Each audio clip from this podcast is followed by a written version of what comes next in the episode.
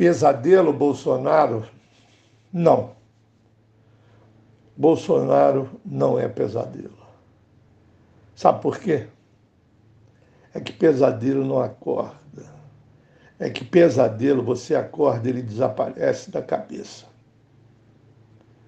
Bolsonaro, ainda que sem nome, pode persistir por algum tempo em outro espírito do mal contra o povo. Então não é pesadelo.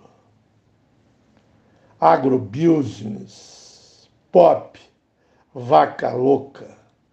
Aí vem. Ah, I love you, Tarcísio. I love you, Tarcísio. Por que não? Louva-se Lula por haver tirado Bolsonaro do par eleitoral.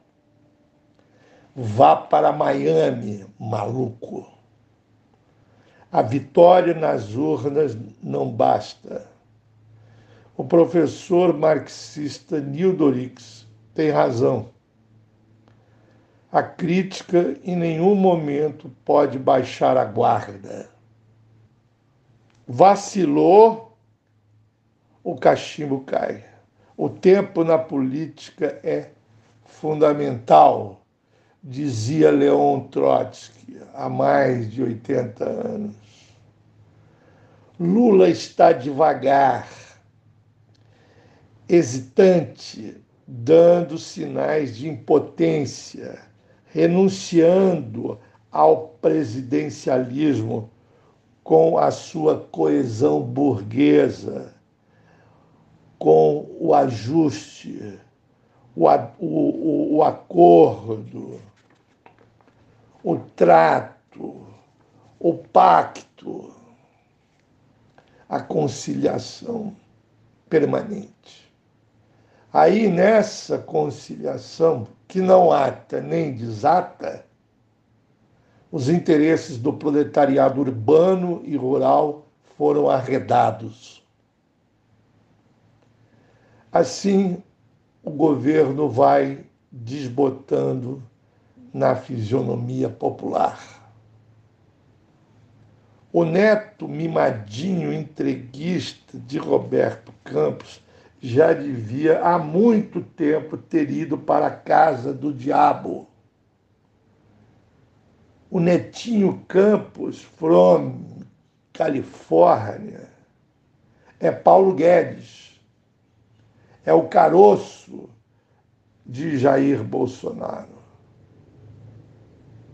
O ex-senador Roberto Requião, que foi amigo do meu amigo Bautista Vidal, é o único homem lúcido do Paraná.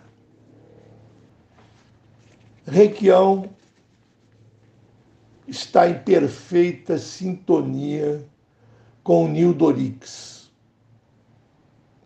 Quem baixa o juro é o ministro da Fazenda. Portanto, é o Duque Haddad. Portanto, é o presidente da República. Portanto, é Lula. Lembra-me Leonel Brizola alertando-o com os versos de Luiz Vaz de Camões. O fraco rei faz fraca a forte gente. Vamos ouvir de novo esta melodia da decadência do poder ibérico e que serve para as outras circunstâncias históricas. O fraco rei faz fraca a forte gente.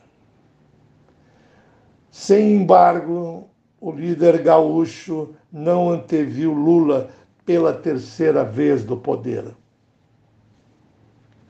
Uma coisa é certa: com conversa ou conversinha para boi dormir. O imperialismo norte-americano não perdoa.